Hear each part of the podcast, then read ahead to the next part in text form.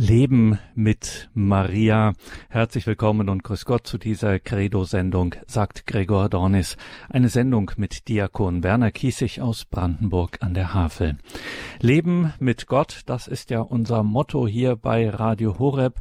Und zu diesem Leben mit Gott gehört für katholische Christen ja das Leben mit der Kirche, das Leben mit den Heiligen und eben auch mit Maria zu leben. Und diese Maria, diese Jungfrau und Gottesmutter, die ist nun wirklich etwas ganz Besonderes, anders als wir, anders auch, muss man immer wieder sagen, als alle anderen Heiligen ist sie tatsächlich ohne den Makel der Erbsünde empfangen, wie das liturgisch heißt, und sie ist mit Leib und Seele in den Himmel bereits aufgenommen, wie die Kirche das auch entsprechend am 15. August feiert. Acht Tage später, am Oktavtag dieses Hochfestes, verehrt die Kirche dann Maria als Königin. Sie scheint uns also, Maria scheint uns also weit voraus zu sein und doch ist sie uns so nah. Leben mit Gott, mit Maria, Leben.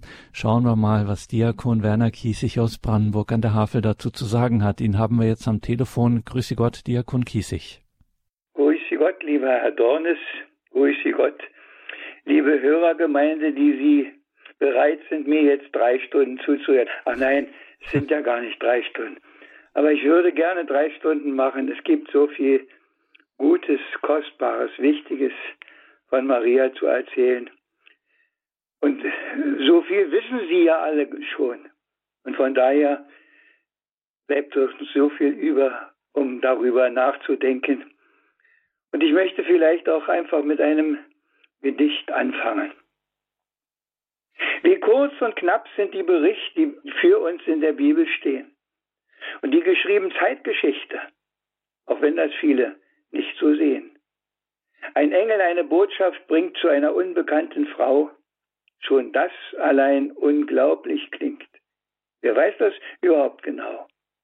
Gab es denn Zeugen dazu mal? Die ebenfalls gesehen gehört, diese Meldung nicht durch Schal, zu Recht man sich dran stört, und sie empfing vom Heiligen Geist. Kann man das wirklich glauben? Was gibt es, das das auch beweist? Was überzeugt die Tauben, die Skeptiker, die Realisten, all die Gescheiten dieser Welt? Ja, oft genug sogar die Christen. Der Zweifel daran auch befällt. Gibt es vergleichbare Geschichten mit solcher langen Tradition? Gibt es anderes so zu gewichten als das Geschehen um Gottes Sohn? Hat irgendetwas noch mehr Zeugen, die mit dem Leben dafür standen, ein? Die nicht gewaltsam konnte man beugen, aufgrund des Glaubens ganz allein. Und pilgern nicht bis heute Millionen alljährlich hin, wo diese Frau verehrt? Es scheint für sie sich doch zu lohnen. Da ist es wohl doch nicht verkehrt.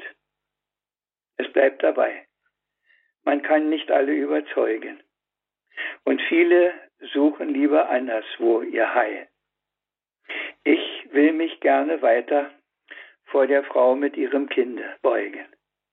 Hab, so wie sie, Maria, damit auch den besten Teil. Ja, liebe Hörerinnen und Hörer, mein Leben ist auch eins mit Maria, wenn auch vielleicht ganz anders.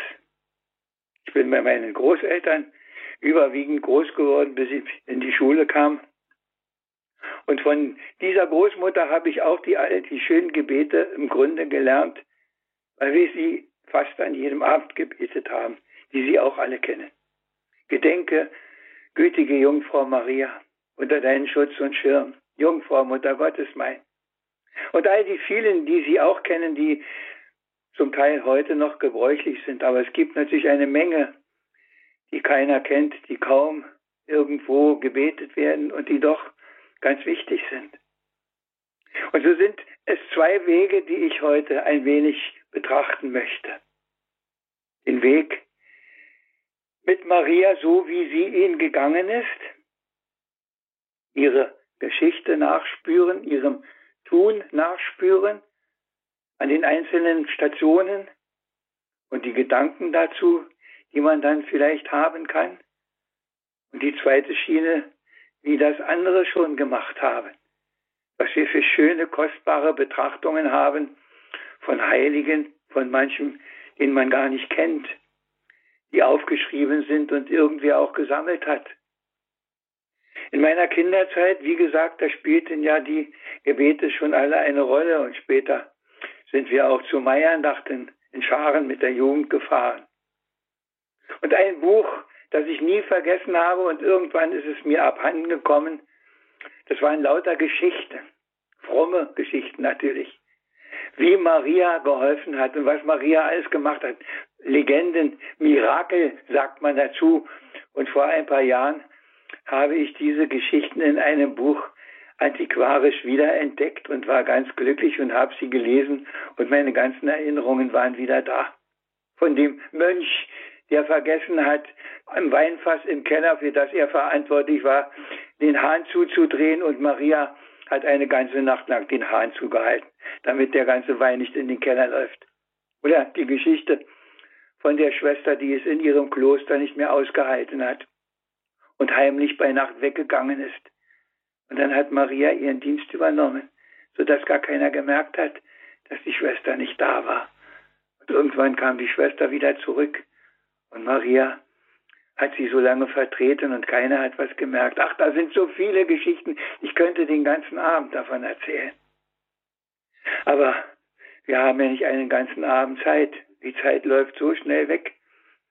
Eine Begründung, weshalb wir eine Marienfrömmigkeit haben, habe ich ja schon in diesem Gedicht eben anklingen lassen. Und ich weiß, mit wie viel Innigkeit und mit wie viel Tiefe auch vor allem die Mütter, manche Väter auch, aber vielmehr die Mütter eine Marienfrömmigkeit haben. Und ich weiß auch, dass viele, ja, wie soll ich das sagen, vielleicht gar nicht so emotional dabei sind. Und das geht mir auch so. Vielleicht liegt es daran, dass ich im Grunde mehr oder weniger überwiegend ohne Mutter groß geworden bin. Dass da manche Emotionen nicht da sind, manche Gefühle, die andere haben, die vor so einem Marienbild dann auch weinen können oder was. Das kann ich nicht sehen. Aber ich weiß, dass das Wort, es ist ein lustiges Wort und gehört eigentlich ganz woanders hin, aber es passt auch hier, vom Erich Kästner lautet, es gibt nichts Gutes, außer man tut es. Und liebe Hörerinnen und Hörer, das ist das Entscheidende, dass wir etwas tun, dass wir es einfach machen. So habe ich das auch mein Leben gemacht, weil ich wusste, es ist richtig, es ist gut. Und von daher habe ich auch den Rosenkranz fleißig gebetet, eine Zeit lang nicht. Als Kind haben wir das zu Hause in der großen Küche im Winter immer gemacht mit allem Mann, die Erwachsenen und die Kinder und manches im Knien, was uns Kindern schon etwas sauer war und der Rosenkranz war nicht unbedingt das beliebteste Gebet. Und so habe ich ihn auch etliche Jahre nicht in Gebrauch gehabt, bis ich ihn irgendwann wiedergefunden habe. Und ich glaube, seitdem ist kaum mal ein Tag vergangen, an dem ich nicht mindestens einen Rosenkranz gebetet habe. Und das ist so einfach. Und wie viel Rosenkranz kann man beim Autofahren beten? Jetzt werden sagen, hoppla, da muss man doch aufpassen. Ja, das hat zu mir auch mal eine Frau gesagt, als ich gesagt habe, als ich sie mitgenommen habe, sie sitzen jetzt auf dem Platz, wo bei mir im Auto der Rosenkranz-Vorbeter ist, hat sie gesagt, aber Sie müssen doch aufs Autofahren aufpassen. Habe ich gesagt, wissen Sie, ich muss nicht aufs Autofahren aufpassen, das macht der, zu dem ich in der Zeit bete. Der passt auf. Und Sie können sicher sein, ich habe in den ganzen, ich bin anderthalb Millionen Kilometer Auto gefahren, habe dreimal einen Unfall gehabt, bei dem ich immer mit heiler Haut und meistens nicht mal mit einer Beule oder einer Schramme davon gekommen bin und das Auto war total schaden und ich hatte auch keine Schuld. Rosenkranz hilft, Rosenkranz hilft, können Sie sicher sein. Und wir feiern ja sogar ein Fest, weil man damit die Bösen, die uns hier alles wegnehmen wollten, aufhalten konnte, indem Rosenkranz gebetet wurde. Und ich weiß, wie viele heute in ihren Nöten auch noch zu Maria gehen Ich bin immer zu einer lieben alten Dame mit der Krankenkommunion gegangen. Und sie hat immer am Ende gesagt, und jetzt müssen wir noch mein Mariengebet beten. Ich kannte das nicht, das Gebet. Aber es hat so viel Inhalt und es hat so viel Tiefe. Viele von Ihnen werden es wahrscheinlich kennen. Ich habe später herausgekriegt, dass es das Gebet zur Gnadenmutter von Lindenberg ist, im Schwarzwald. Aber ich möchte es hier einfach mal Ihnen vorlesen. Nein, ich möchte es nicht vorlesen. Ich möchte es, wenn Sie wollen, mit Ihnen zusammen sogar beten. Und man kann ja auch beim Zuhören sich da ganz mit hineingeben. Alles möchte ich dir erzählen. Alle Sorgen, die mich quälen. Alle Zweifel, alle Fragen möchte ich, Mutter, zu dir tragen. Wege, die ich selbst nicht kenne, liebe Namen, die ich nenne. Schuld, die ich mir aufgeladen, anderen zugefügten Schaden. Ärgernis, das ich gegeben, all mein Wollen, all mein Streben, mein Beraten, mein Verwalten, mein Vergessen, mein Behalten, mein Begehren, mein Verzichten, mein Schweigen und mein Richten. Alle kleinen Kleinigkeiten, die so oft mir Mühe bereiten, jedes Lassen, jede Tat, Mutter dir vom guten Rat, leg ich alles in die Hände. Du führst es zum rechten Ende. Ein Gebet, ich weiß nicht, wer es sich erdacht hat, wer es zum ersten Mal gebetet hat. Viele von Ihnen werden es wahrscheinlich kennen und auch beten. Mich hat dieses Gebet ganz doll beeindruckt und bewegt und wir haben es wirklich jedes Mal auch gebetet. Immer wieder mit der ganzen Hingabe unseres Herzens. Ja, das ist das Entscheidende, dass man sein Herz mit da rein tut. Es geht nicht unbedingt mit großartigen Gefühlen, ich habe das vorhin schon mal gesagt, sondern man tut es einfach und man meint es ganz, ganz ernst. Es ist nicht nur irgendwo eine Zeit ausfüllen, es ist nicht nur irgendein Ritus, sondern ich gebe mein Herz rein. Ich möchte das, ich möchte das so gut ich kann und so tief ich kann, möchte ich diese Worte sprechen. So kann man mit Maria leben. Und ich denke auch nur so, dann bleibt es nicht außen. Dann ist es das, was uns wirklich trägt. Dann ist es das, was in den Nöten wirklich auch da ist, wo man Halt findet. Ich weiß, dass damit auch die Probleme immer nicht alle gelöst sind, dass es nicht alles weg ist, weil man jetzt zu Maria gebetet hat. Aber ich weiß, dass unendlich vieles in jedem Falle damit erträglich wird. Man hält es wieder aus, man geht geröstet wieder nach Hause. Und es ist ja Gott sei Dank, auch wenn das nach dem Konzil vieles verloren gegangen ist, die täglichen Maiandachten im Monat Mai, die gibt es ja kaum noch irgendwo. Ich wüsste es gar nicht, also in meinem Umfeld überhaupt nicht das. Bestenfalls Sonntag und da sind dann ein paar Leute, ein paar von ein paar hundert sind ein paar da. Es ist, die Marienfrömmigkeit ist über weite Strecken ein bisschen verloren gegangen, denke ich immer. Und danach ist auch vieles. In unserem Alltag, in unserer Kirche, weil die mütterliche Liebe dann irgendwo fehlt. Und die Paar, die es dann noch machen, die sind selig, die sind glücklich, die sind dankbar. Aber es sind halt meist nur wenige. Aber lassen wir uns deshalb nicht davon abbringen, es einfach zu machen. Wie gesagt, es gibt nichts Gutes, außer man tut es. Und meinen Sie auch wirklich nicht, dass Sie dabei immer Hochgefühle haben müssen. Beten Sie es mit der Innigkeit, mit der Sie es können. Nicht mehr und nicht weniger. Und ich bin ganz sicher, dass die Mutter Gottes es so annimmt und dass der Herr es so annimmt. Denn sie trägt ja alles zu ihm hin. Sie ist doch unsere Mittlerin. Wir sagen das alles, unsere Mittlerin, unsere Fürsprecherin, unsere Helferin. Hilf Maria, es ist Zeit, hilf Mutter der Barmherzigkeit. Ach, die Gebete alle, die sind doch ein einziger Aufschrei derer, die hier in so viel Jammertal leben müssen und ich gehöre dazu und sie auch. Und wenn wir zu ihr gehen, dann nimmt sie uns wieder an die Hand und dann sagt, komm mein Kind, es geht wieder, wir gehen ein Stück, ich komme ja mit, ich gehe mit dir, da wird schon gehen, ich passe auf dich auf. Wenn wir so ein kindliches Vertrauen haben, dann denke ich, können wir eigentlich gar nichts mehr verkehrt machen. Und viele der großen Heiligen sind alle bekannt, weil sie eine ganz tolle Marienfrömmigkeit hatten. Und auch die Heiligen unserer Tage, Pater Kolbe, Pater Delp, waren alles große Marienverehrer. Marienverehrung ist ein ganz, ganz wichtiger Bestandteil unseres Glaubens.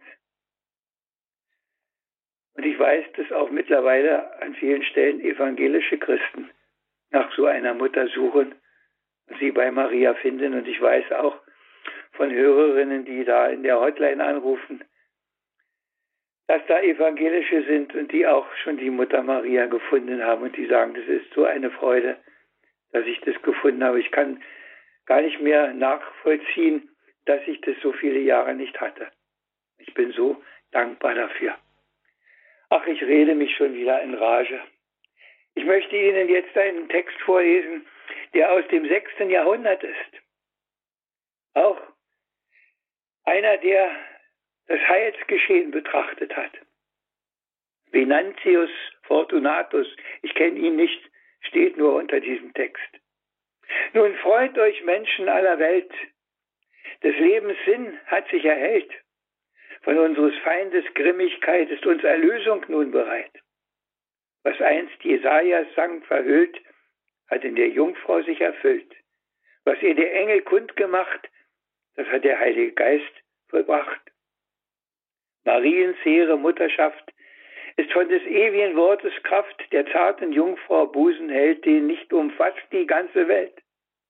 Die Wurzel Jesse wunderbar erblüht und bringet Frucht für wahr. Die reine Magd das Kind gebiert, durch das sie aller Mutter wird. Die arme Kripp verschmäht ihr nicht. Doch der erschaffen hat das Licht in Windeln lauscht der Mutter Ruf, der mit dem Vater Welten schuf, geboren, ist das Licht uns heut. Der Tod besiegt, die Nacht zerstreut, kommt nahe gläubiger Völker Schar. Maria, Gottes Sohn, gebar. Ja, dieses Heilsgeschehen beginnt mit einem jungen Mädchen, mit einem fast noch Kind, würden wir sagen. Das ist heute, wäre das eine große Ausnahme. Heute sind die Leute, die ein Kind bekommen, alle schon viel älter. Sie ist ein, ein Mädchen noch, ein Mädchen. Was mutet Gott da einem Teenie zu? Weiß er wahrhaftig, was er tut? Wie fraglich ist, ob das auch gut. So fragen wir doch, ich und du. Heute sind die, die noch Kinder kriegen, oft über 30 Jahre alt. Beruf, Karriere, fester Halt, da kann man auch ein Kind wohl wiegen. Dieses Mädchen, dieses Kind soll einem Gott das Leben schenken. Wer kann sich sowas denn ausdenken?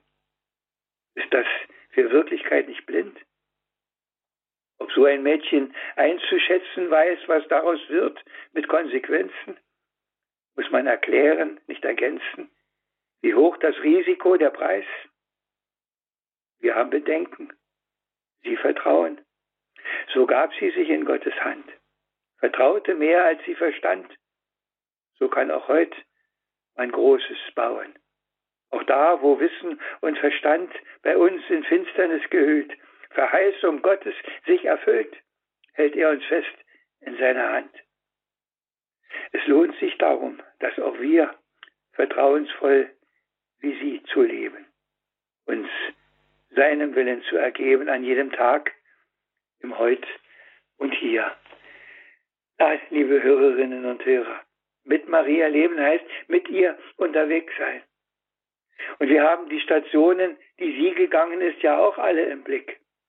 Eine Geburt nach einem ewig langen, tagelangen Fußmarsch hochschwanger und dann kommt ein Kind in einem Stall zur Welt. Mein Gott, welche Zumutung. Kann man so leben? Kann man so gehen? Ob sie da schon gedacht hat, was der Engel da gesagt hat, Sohn des Allerhöchsten wird der heißen, den du da kriegst.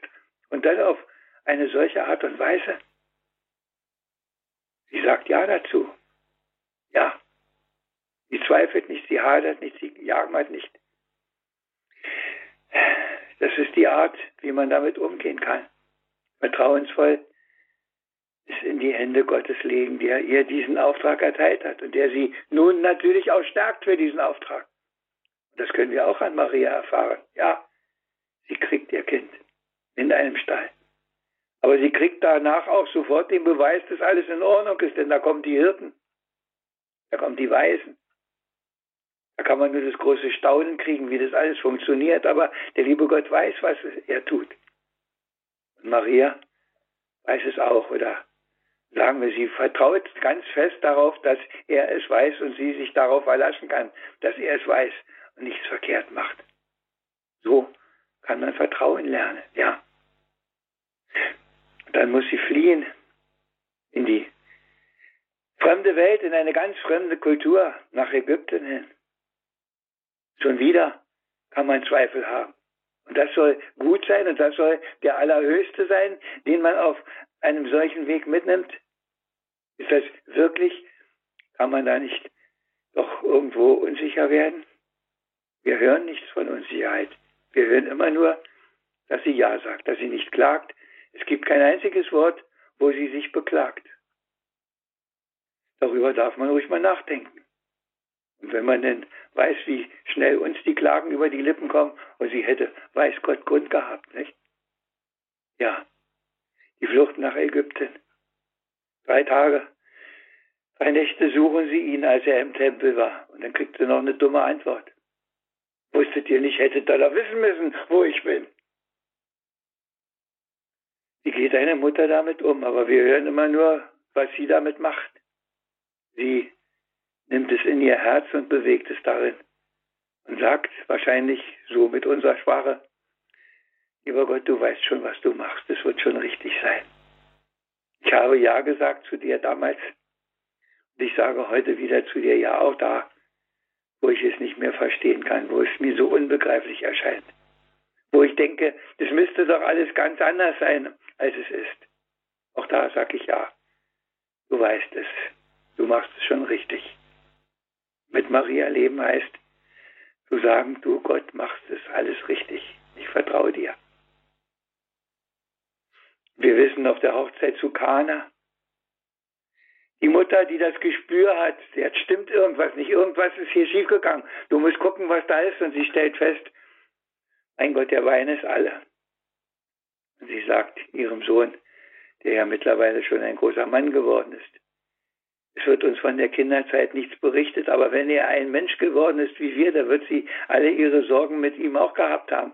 Die Krankheiten, die man kriegt, die Verletzungen, die man hat, wo man sich mal schneidet, wo man mal gestolpert ist, die wunden Knie oder was. Wir denken nicht an sowas. Wir haben das alles so in fromme Worte eingehüllt. Aber wenn er ein Mensch war wie wir, dann kommt das alles so dazu, dann war er auch ein Kind wie wir. Vielleicht haben Sie noch nie darüber nachgedacht. Es ist also nicht so lange her, dass ich so darüber nachgedacht habe, gebe ich ehrlich zu. Aber ich denke das. Was hat sie da schon alles auch mitgemacht? Aber es wird schon so richtig sein. So hilft sie dem Hochzeitspaar der großen Gesellschaft, indem sie ihren Sohn dazu bittet, dass er, sie kriegt zwar erstmal eine, eine andersartige Antwort, aber am Ende macht er ja doch das, was da ist. Und dann die, die letzte Zeit, ja, da denke ich immer wieder. Für mich ist da die entscheidende Station, die Kreuzwegstation. Jesus begegnet seiner Mutter.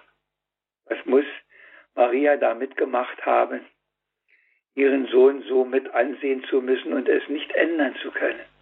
Und ich denke immer, das gehört zum Allerschwierigsten und zum Allerschwersten etwas ändern zu wollen, weil man weiß, es ist gut, es ist richtig, es wäre nötig. Und man kommt nicht an, man kann es nicht ändern. Der andere, dem das Gute gelten soll, verschließt sich, man kann es einfach nicht ändern. Damit zurechtkommen, dass man es nicht ändern kann und auch da sagen, ich vertraue dir, Herr, mein Gott, ich vertraue dir, mein lieber Sohn Jesus, ich vertraue dir, Ich habe so viel von dir gehört, ich habe so viel Machterweise gesehen. Ich vertraue, dass auch das ein gutes Ende nehmen wird, wie immer das sein mag. Ich kann mir das noch nicht vorstellen, aber ich bin sicher, es wird so. Liebe Hörerinnen und Hörer, aus einem solchen Glauben, da erwächst auch das richtige Leben. Und solchen Glauben hatten natürlich immer wieder Menschen, die solche Gebete gefunden haben, die solche Lobpreislieder gedichtet haben, die solche frommen Geschichten erzählt haben. Ein solches Gebet, ein kurzes Gebet, lese ich Ihnen auch wieder vor. Du trägst auf Mutterarmen den großen Wunderheld, die Gnade, das Erbarmen, den Trost der ganzen Welt. O Jungfrau, lass uns sehen, was Gott durch dich uns gibt damit wir ganz verstehen, wie sehr er uns geliebt. Lehr uns vor ihm zuweilen, auf ihn allein nur sehen, bis er mit Wohlgefallen hört seiner Kinder flehen. Lehr uns, wie du ihn lieben, in Freude und in Schmerz. Und lege uns dort drüben einst an sein Bruderherz. Eine Frau, Luise Hense.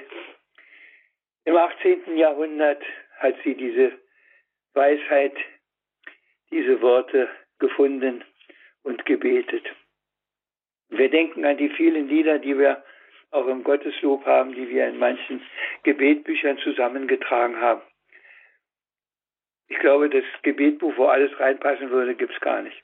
Es wäre so dick, das könnte man nirgendwo mehr mit hinnehmen weil es immer wieder, immer und immer wieder die Leute bewegt, manchmal auf einer ganz anderen Linie aus dem Stift Melk vor 1150 ist uns auch ein betrachtendes Gebet überliefert.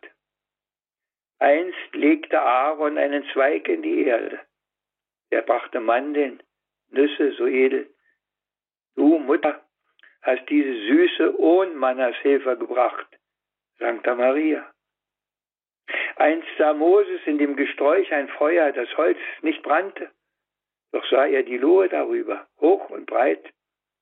Es war deines Marktums Zeichen, Sankta Maria. Gedeon, Israels Held, breitet dein Lammfell aus, des Himmels tausig senkt er über das Vlies hernieder so auch kam dir die Kraft, dass fruchtbar du wurdest, Sankta Maria. Isaias, der Weissager, sah dich im Geiste, sah, wie aus Jesses Stamm heranwuchs ein edler Zweig, dem eine Blume entstieg, dich mit dem Kinde sah er im Zeichen, Sankta Maria. Du hast geboren das Gotteskind, das es uns alle erlöst hat, mit seinem heiligen Blut, von der ewigen Not, es sei er immer gepriesen. Und deiner freuen wir uns, Sankta Maria. Du bist die verschlossene Pforte, offen dem Gotteswort. Du bist die Wabe triefend und voller Würze, ein versiegelter Brunnen, Garten verschlossen, Sankta Maria. Zeder im Libanon, Jericho-Rose, köstlicher Myrrenstrauch, duftend, fernhin über die Engel erhoben. Evas Trösterin, Sankta Maria. Ja, vor 1150 solche Worte. Ach, ich habe ein ganzes Büchlein voll. Ich würde das alles am liebsten Ihnen vortragen, aber so viel Zeit haben wir heute am Abend nicht. So viel Zeit nehmen wir uns einfach nicht und wir müssten es doch viel öfter, müssten wir es doch tun. Die großen Hymnen von Gertrud von Lefort wenn Sie die in die Finger bekommen, ich rate Ihnen, holen Sie sich mal, holen Sie sich solche Texte, da geht einem das Herz auf. Da geht einem wirklich das Herz auf. Und es wird wieder ein bisschen heller in unserem Leben. Die lauretanische Litanei, was haben wir die früher gebetet, rauf und runter in Lateinisch gesungen mit Worten, wo wird sie heute noch genutzt?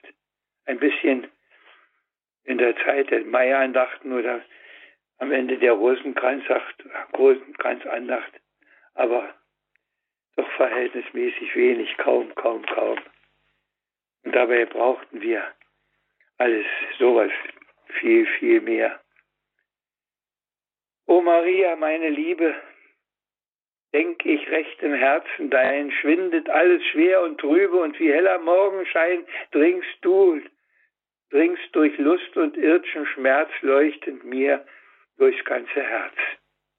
Wo Verlassene einsam weinen, sorgenvoll in stiller Nacht, den vor allen lässt du scheinen deiner Liebe, milde Pracht, dass ein tröstend Himmelslicht in die dunklen Herzen bricht. Deinen Jesus in den Armen über Strom der Zeit gestellt. Als das himmlische Erbarmen hütest du getreu die Welt, dass im Sturm, der drübe weht, dein Kind verloren geht.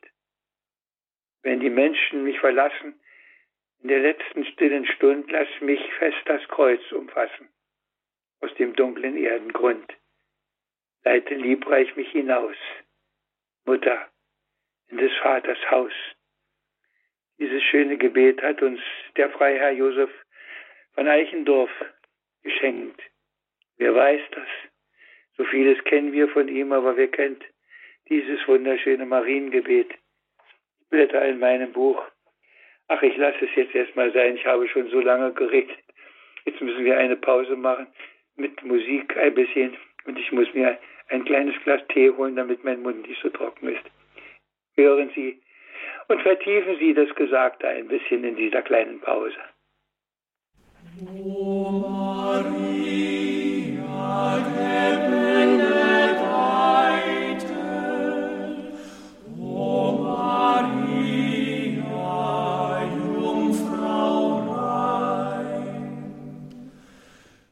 mit Maria Leben, eine Credo-Sendung mit Diakon Werner Kiesig aus Brandenburg an der Havel. So viel haben wir schon gehört aus dem Schatz des Glaubens der Kirche, der Verehrung Mariens, an ihrer Hand zu gehen, ihr Vorbild, ihren Schutz, ihre Begleitung, ihre Fürsprache. All das, Diakon Kiesig, Sie haben es gesagt, es gibt so viel dazu zu sagen und dieser Schatz, von dem ich gerade gesprochen habe, der ist so riesig. Ich darf annehmen, dass wir noch nicht am Ende sind mit Ihren Gedanken. Nein, wir sind noch nicht am Ende. Dann nehme ich doch ein, ein sehr, sehr schönes, umfangreiches, ein, eine Litanei, einen Hymnus, wie immer man es nennen möchte, von Gertrud von Lefort. Den möchte ich Ihnen doch ans Herz legen. Das ist natürlich ein bisschen anspruchsvoller auch noch es ist nicht die kleine alltägliche volkstümliche Sprache, aber mich bewegt es immer wieder neu. Litanei zu Regina Pazis, also zur Königin des Friedens. Lasst uns beten für den Frieden unserer Erde. Ich sag mal noch dazu das Anliegen, wir wissen ja, wie viel, wie viel Hass, wie viel sich breit macht, was da jetzt gerade wieder in Afghanistan geschieht. Es ist unsäglich und von daher Frieden, Frieden. Und Gertrud von Lefort hat uns dieses Gebet geschenkt. Lasst uns beten für den Frieden unserer Erde, denn der Friede der Erde ist todkrank. Hilf ihm, süße Jungfrau Maria. Hilf uns sprechen. Friede sei dem Frieden unserer armen Welt.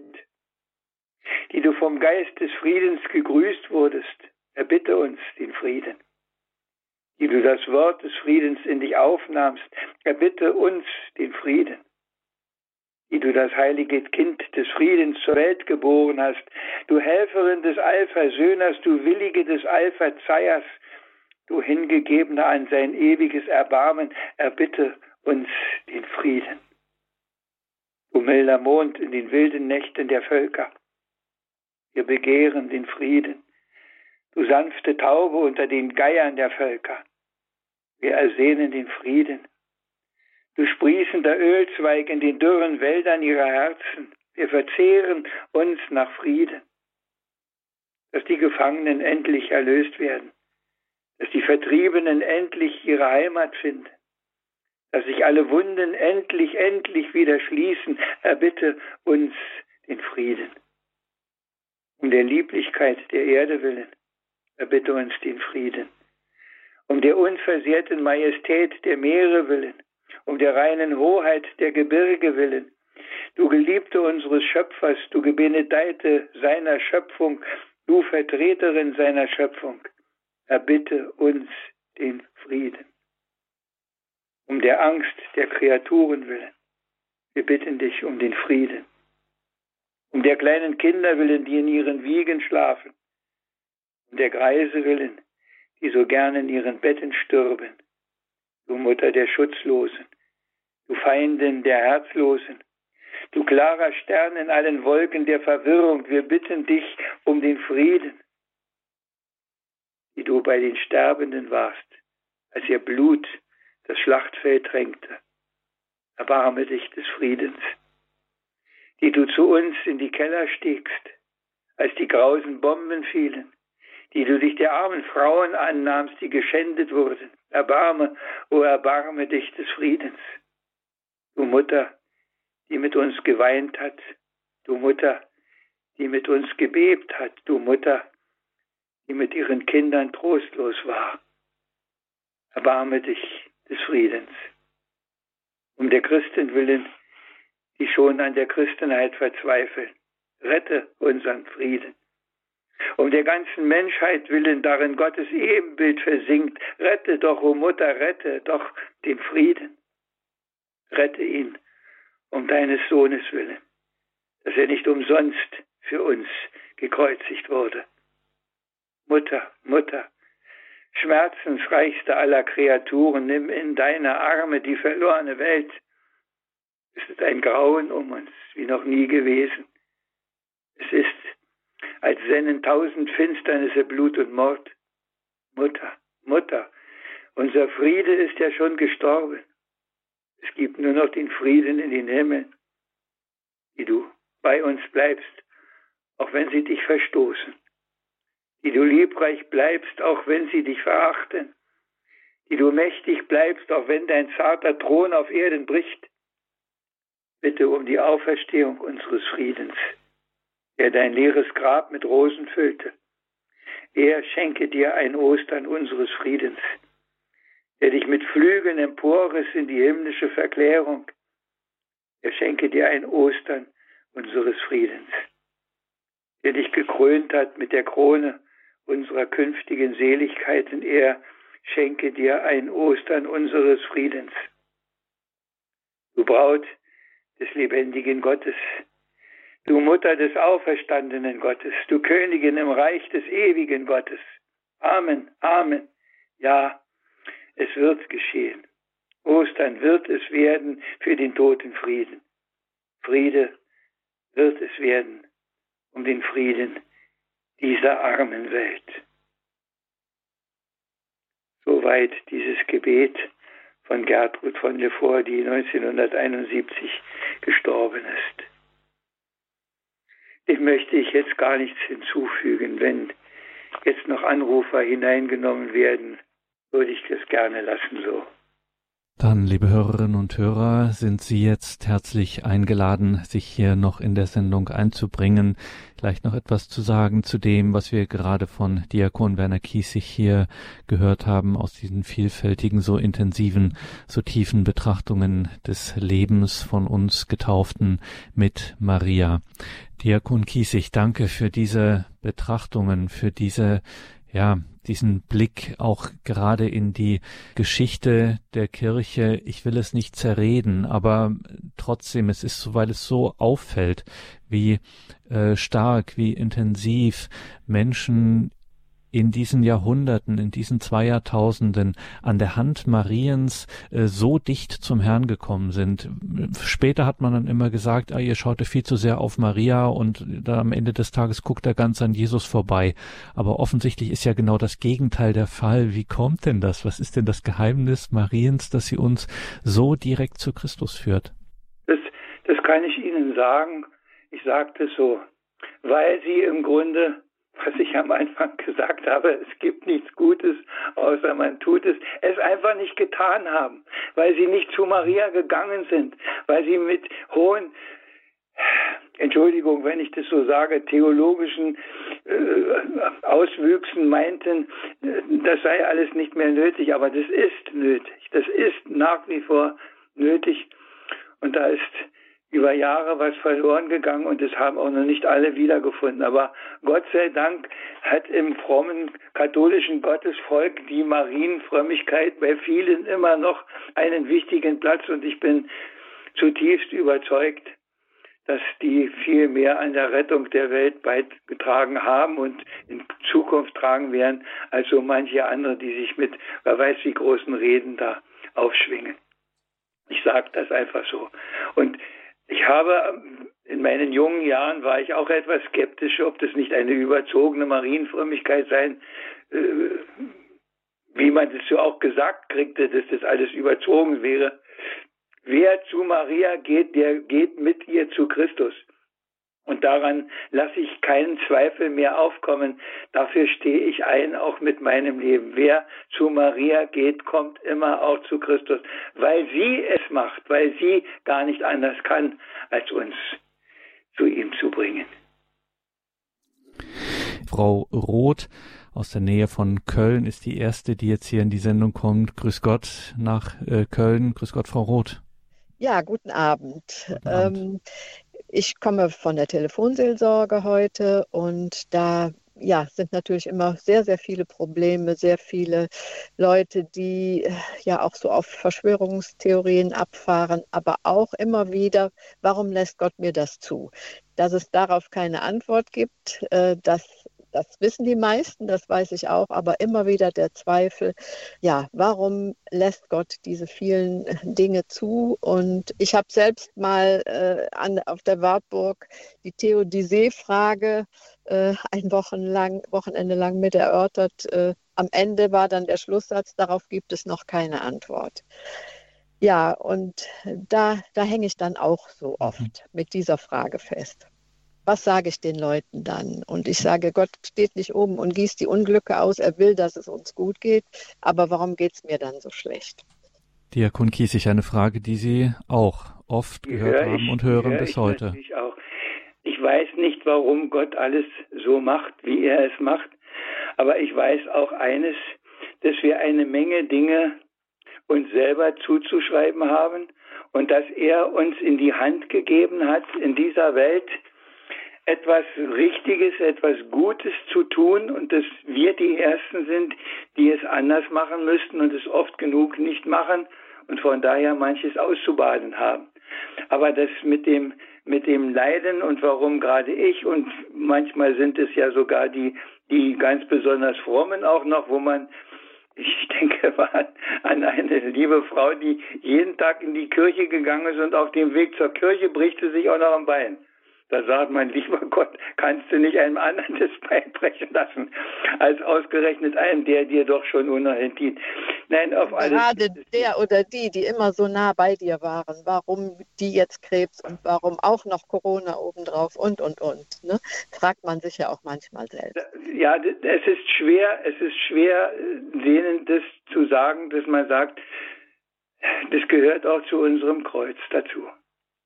Und ich sage das, habe das oft gesagt, auch ich bin ja bei der Hotline da auch immer wieder, ich sage das auch manchmal zu den Leuten, ein, das, wir sind gerufen, das Kreuz mitzutragen, ob uns das gefällt oder nicht. Das ist, das sagt der Herr, wer mein Jünger sein will, der nehme sein Kreuz auf sich. Und feststeht, und das wird, glaube ich, immer unterschätzt, das Kreuz tut ungeheuer weh. Und wenn es nicht weh tut, dann ist es auch kein Kreuz, dann ist es nur frommes Gerede. Das Kreuz tut weh. Und es wird mit ihm auch nicht weg sein, sondern es wird, und das sagt er auch nicht, sondern er sagt, es wird erträglich, ich helfe dir tragen. Und es bewahrt uns, seine Hilfe bewahrt uns, dass wir daran kaputt gehen und dass wir verzweifeln. Und der Blick, der meistens ja auch nicht mehr so irgendwo nach oben gerichtet ist, mehr theoretisch als wirklich praktisch. Wir haben in dieser Welt eine Menge Dinge zu bestehen und wir dürfen aber auch fest darauf vertrauen, dass es auf der anderen Seite eine Erfüllung gibt, die alles übersteigt. Und es ist nicht ein billiger Trost, sondern das ist die Zukunftsaussicht, die wir haben dürfen, weil man es mit einer solchen Aussicht auch aushält, was da kommt. Denke ich. Dankeschön, Frau Roth, für diese Frage. Alles Gute nach Köln. Gottes Segen. Wir gehen weiter. Wir müssen weitergehen. Noch zur Frau Esser an einen Marienwallfahrtsort, wo wir auch eine Niederlassung, ein Büro und ein Studio haben, nämlich nach Kevela an den Niederrhein. Grüße Sie, Frau Esser. Guten Abend. Ja, grüß Gott, guten Abend. Ich wollte eigentlich nur ein kurzes Zeugnis geben unter dem Schutz des Rosenkranzes. Und zwar aus 19, 1945. Wir sind geflohen von Königsberg bis in den Westen vom 29. Januar bis zum 1. April unterm Schutz des Rosenkranzes. Dreimal vor, kurz vor den Russen her. Äh, wir hatten immer ein Dach über dem Kopf. Wir haben nicht gehungert. Wir haben unser gesamtes Gepäck mitbekommen und wir sind auf dem Land gelandet, wo man Überlebenschancen hatte. Also ich habe auf der Flucht Rosenkranzgebet gelernt mit meiner Großmutter.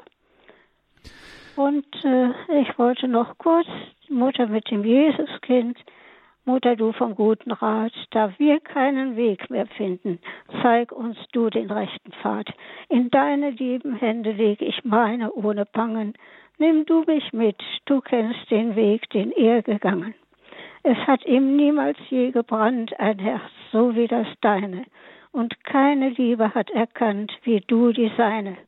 Und seine unermessene Pein hat niemand so empfunden, du trugst tief im Herzen dein all seine Wunden.